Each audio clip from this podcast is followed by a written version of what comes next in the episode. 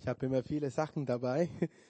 Guten Morgen auch von meiner Seite. Ich freue mich sehr, dass ich wieder predigen darf und ich möchte noch kurz beten. Vater, wir danken dir für diesen genialen Gottesdienst. Danke, dass du da bist. Danke, dass wir dir begegnen dürfen. Danke, dass deine Gegenwart hier ist. Danke, Herr, dass du uns dein Wort geschenkt hast. Und wir bitten dich, dass du zu uns redest, dass wir dein Wort hören dürfen.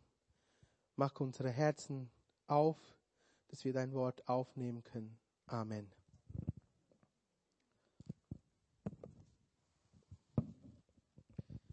Als ich sechs Jahre alt war, haben meine Eltern ein großes Grundstück gekauft.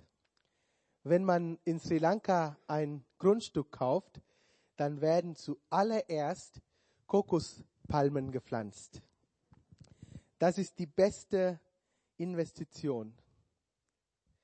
In Sri Lanka gehören Kokosflocken und Kokosmilch zu jeder Mahlzeit dazu. Als Kind durfte ich zuschauen, wie mein Vater in unserem neuen Garten 35 Kokospalmen gepflanzt hat. Er hat ein großes Loch gegraben und immer eine winzige Kokospalme reingesetzt und ein bisschen Erde drauf gemacht und immer eine Schaufel Salz in die Palme gemacht. Ich durfte auch mithelfen. Ich durfte nicht ähm, die Erde umgraben, aber ich durfte Salz streuen. Und das habe ich gerne gemacht. Bis dahin kannte ich Salz nur aus der Küche. Aber dass man das auch an die Palme macht, war mir neu. Ich habe meinen Vater ge gefragt, Papa, warum tun wir so viel Salz an die Palme? Dann hat er mir gesagt, das Salz ist sehr wichtig für die Palme. Es schützt vor Käfern und Würmern und es macht, dass die Palme gut wächst. Salz ist sehr wichtig. Er hat auch gesagt, ohne Salz werden die Palmen schnell krank. Heute sehen die Palmen in unserem Garten so aus. Dank des Salzes sind sie gut gewachsen und jeden Tag ernten wir Kokosnüsse. Das Salz hat wirklich was, ge was gebracht. Salz hat immer eine Wirkung. Die Römer haben schon gesagt, nichts ist nützlicher als Salz und Sonne. Auf Latein klingt es auch so schön. Ich glaube, Sal und Sol. Ja, nee, sola et sale. Genau. Nicht nur die Römer haben äh, erkannt, dass das Salz überlebenswichtig ist, sondern Jesus hat auch darüber gesprochen. Am Anfang der Bergpredigt und gleich nach den Seligpreisungen sagt Jesus zu seinen Jüngern, ihr seid das Salz der Erde. Wir lesen das in Matthäus Kapitel 5, Vers 13. Wenn jemand heute zu dir sagen würde, du bist das Salz, dann denkst du, okay, danke, warum denn Salz? Er hat ja nicht gesagt, ihr seid die Kartoffeln der Welt. Damit könnten wir Deutschen uns vielleicht besser identifizieren. Nein, er sagt, ihr seid das Salz der Erde. Salz war damals noch viel mehr als heute ein wichtiges und ein kostbares Mittel. Man hat das Salz das weiße Gold genannt. Es gab sogar eine Salzsteuer. Salz war also etwas sehr Wertvolles damals. Heute kostet ein Kilo Salz vielleicht 40 Cent. Aber im ersten Jahrhundert war das viel teurer. Wenn wir heute einem besonderen Menschen zeigen wollen, das sehr wertvoll ist, dann sagen wir, du bist ein Schatz. Eva ruft mich immer, wenn sie was braucht, Schatz. Und zwischen ruft auch die Tabitha, Schatz, kommst du mal? Im ersten Jahrhundert hat man das Salz das weiße Gold genannt. Also hätte man auch den Liebsten damals rufen können. Salz, kommst du mal? Jesus sagt, Jesus nennt die, die zu ihm gehören, Salz. Er sagt, ihr seid das Salz der Erde. Jesus hat das nicht nur am Ende seines Dienstes gesagt, sondern gleich am Anfang. Er, hat, er hatte die Jünger gerade erst berufen. Trotzdem sagt er nicht, ich werde euch Salz machen oder ich gebe euch Salz oder wenn ich mit euch fertig bin, dann werdet ihr salzig sein. Nein, er sagt ganz direkt, ihr seid das Salz der Erde. Man denkt doch, er muss sie erstmal doch kennenlernen, um überhaupt etwas über sie zu sagen. Das waren ja ganz unterschiedliche Typen, die er gerade erst berufen hat, ihm zu folgen. Man muss doch die, man muss, man muss äh, doch sie erstmal formen und prägen. Er kann nicht einfach ganz am, einfach, ganz am Anfang sagen, ihr seid das Salz der Erde. Aber nein, Jesus sagt es jetzt schon über sie. Jesus sieht das Potenzial und spricht es über sie aus. Gott sieht mehr in uns, als wir selbst in uns sehen können. Gott sieht mehr in dir, als du selbst sehen kannst.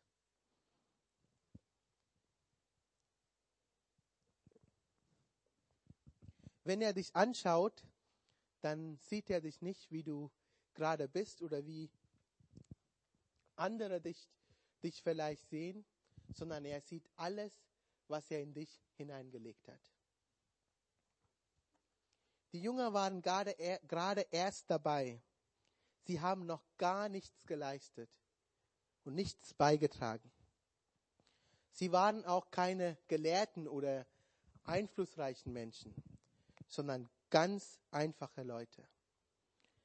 Aber Jesus sagt, ohne Wenn und Aber, ihr seid das Salz der Erde. Das ist eure Bestimmung. Das ist eure Identität. Das gilt auch für uns, wenn wir mit Jesus unterwegs sind. Sind auch wir das Salz der Erde. Ob wir uns danach fühlen oder nicht. Gott sieht mehr in dir, als du selbst sehen kannst. Ich habe euch ein Bild mitgebracht. Ihr seht hier einen hochbegabten Maler. Der schaut gerade ein Ei an und malt einen fliegenden Adler. Das Ei kann nichts, macht nichts und weiß nichts aber seine Bestimmung steht fest. Eines Tages wird dieses Ei ein majestätischer Adler. Gott sieht mehr in dir als du selbst. Als Kind und Teenager war ich sehr schüchtern. Ich hätte mir nie vorstellen können, vor Menschen zu reden oder auf einer Bühne zu stehen, sogar Videos zu drehen, die sich jeder anschauen kann. Als Kind habe ich mich immer versteckt, wenn Leute zu Besuch kamen. Aber Gott hat mich immer wieder ermutigt, über meinen Schatten zu springen, weil er in mir viel mehr gesehen hat als ich selbst. Gott hat in jeden etwas hineingelegt. Jeder hat etwas Besonderes beizutragen. Wenn wir Jesus nachfolgen, dann sind wir Salz der Erde. Salz macht das Essen würzig und lecker. Stellt euch mal eine dicke bayerische Brezel vor, ohne Salz. Oder ein Frühstücksei ohne Salz. Noch schlimmer, eine Suppe ohne Salz. Das geht ja gar nicht. Ohne Salz fehlt etwas Entscheidendes. Ohne Salz schmeckt das Essen einfach nach nichts. Jesus sagt, ohne euch ist diese Welt fade. Es fehlt etwas.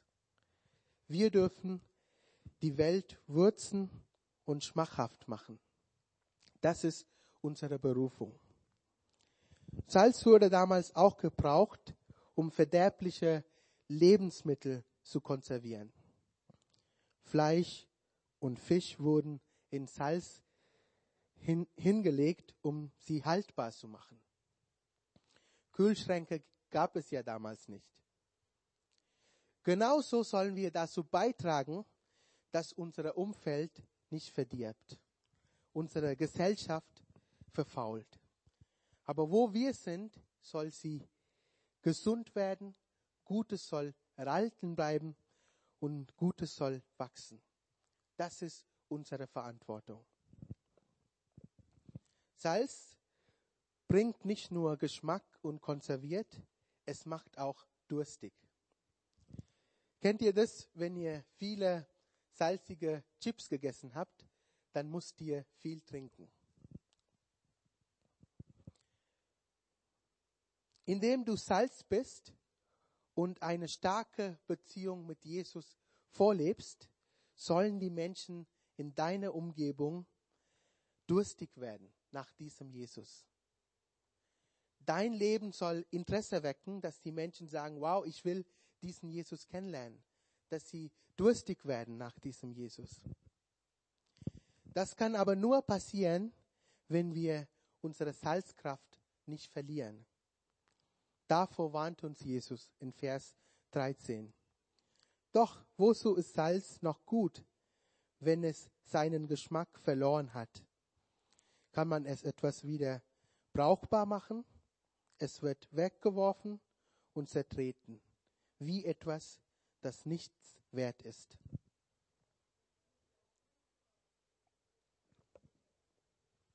Ich habe mich gefragt, wie kann das sein, dass das Salz seinen Geschmack verliert.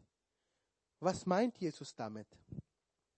Es gab damals kein reines Salz, wie wir das heute in der Küche haben, sondern es wurde Salzsand vom Ufer, Ufer des Toten Meeres abgegraben.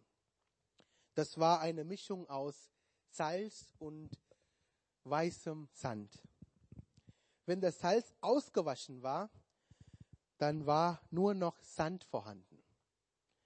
Das sah genauso weiß aus wie Salz, hatte aber keine Kraft mehr, keinen Geschmack mehr. Wenn die Hausfrau merkte, dass keine Salzkraft mehr da war, hat sie es einfach auf die Straße geworfen. Damals hatte man ja keine Mülltrennung. Man hat alles einfach auf die Straße geworfen. Jesus warnt uns, dass wir unsere Identität nicht verlieren dürfen. Unsere Identität steht an erster Stelle, dass wir zu Gott gehören. Wir sind berufen, anders zu sein. Wir sollen nicht sein wie der Sand um uns herum. Oft besteht die Gefahr, dass wir versuchen, ähm, Kompromisse zu machen. Wir wollen gut ankommen. Wir wollen gefallen und wir passen uns an. So verlieren wir unseren Geschmack und werden fade. Aber wenn wir salzig bleiben, dann werden wir immer eine Herausforderung sein für die Menschen, die nicht mit Jesus leben, weil wir anders sind. Ja, wir sollen in dieser Welt leben. Jesus hat auch am Ende seines Lebens gebetet, dass Gott uns nicht aus dieser Welt herausnimmt, sondern dass er uns in dieser Welt vor dem Büßen bewahren soll. Gott hat uns dazu bestimmt, in dieser Welt zu wirken. Wir sollen uns in die Gesellschaft mischen, wie das Salz ins Curry. Wir sollen uns in die Gesellschaft mischen und nicht unter uns bleiben.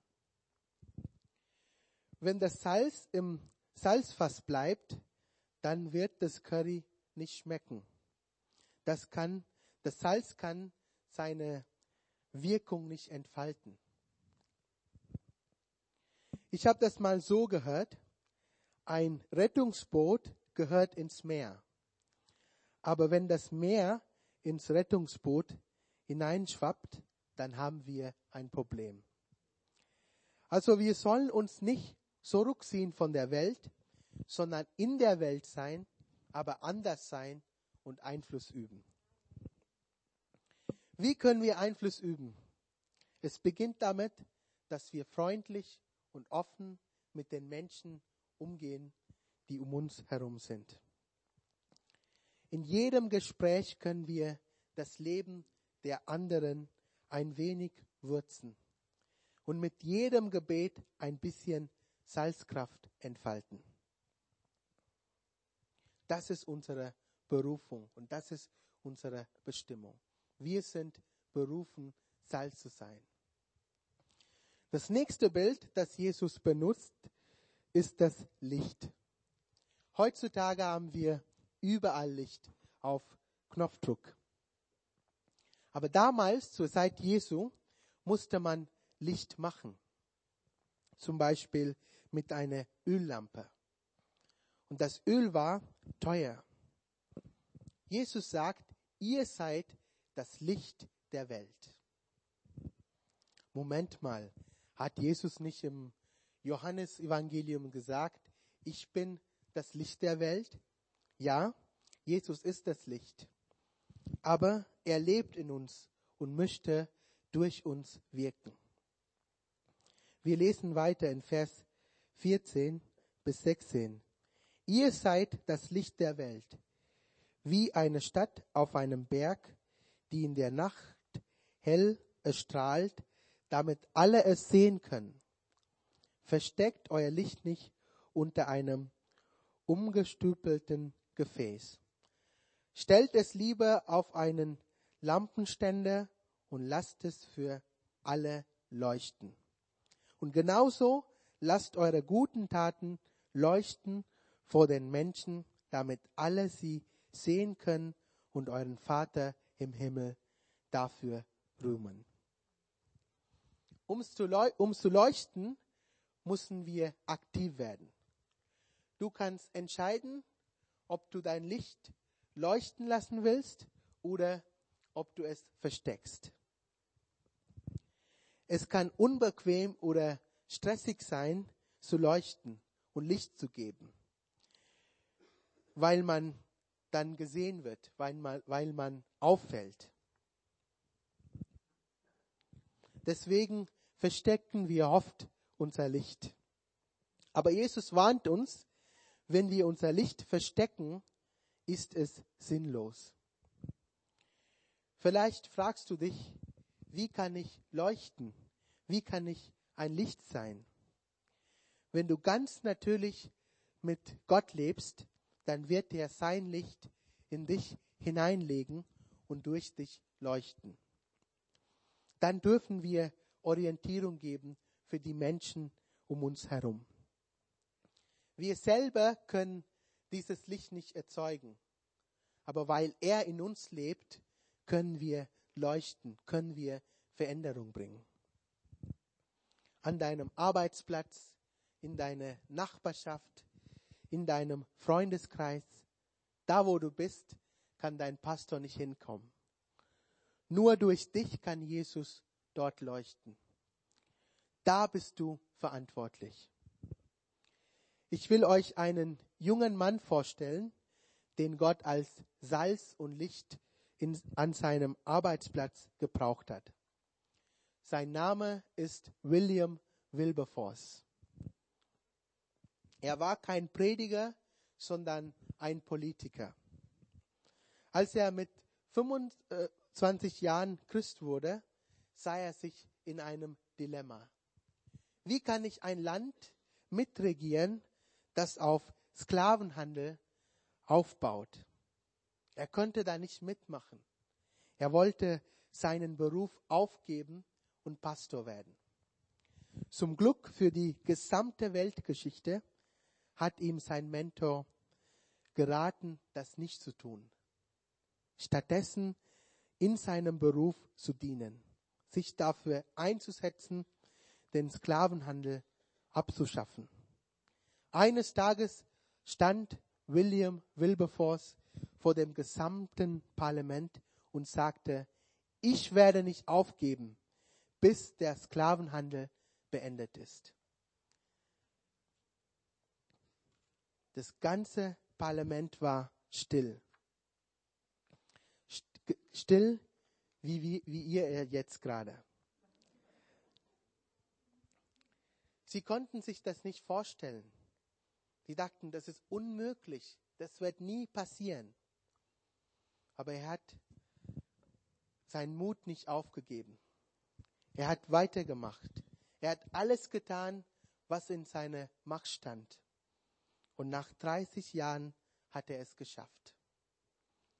England hat den Sklavenhandel abgeschafft. Direkt nach diesem großen Erfolg wurde er gefragt, du hast ja jetzt dein Lebensziel erreicht. Was willst du als nächstes machen? Er hat geantwortet, ich finde etwas anderes, das abgeschafft werden muss. Er hat Gottes Berufung verstanden.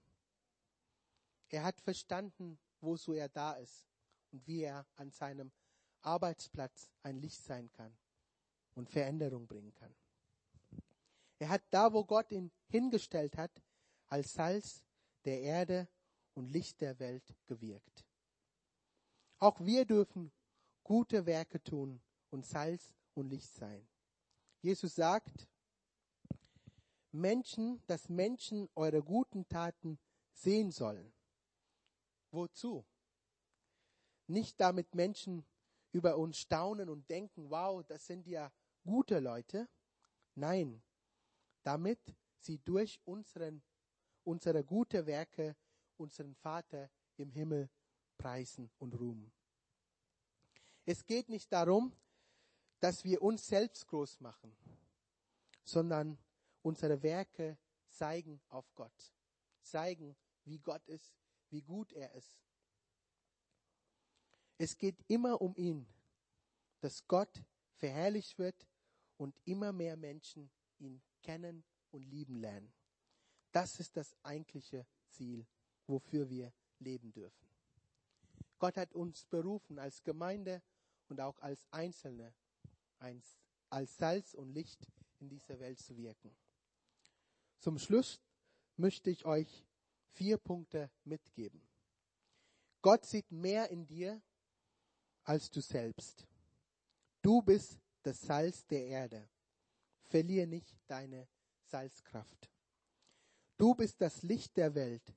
Gott möchte durch dich wirken und leuchten. Dein Leben und dein Handel soll Gott verherrlichen. Dafür dürfen wir leben. Ich bete noch kurz. Vater, ich danke dir für dein Wort.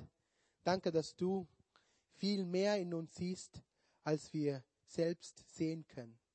Danke, Herr, dass wir Licht sein dürfen, dass wir Salz sein dürfen, dass wir Orientierung geben dürfen. Danke, Herr, dass wir eine Beziehung zu dir haben. Danke, dass du uns gebrauchen möchtest. Ich segne jede Person hier.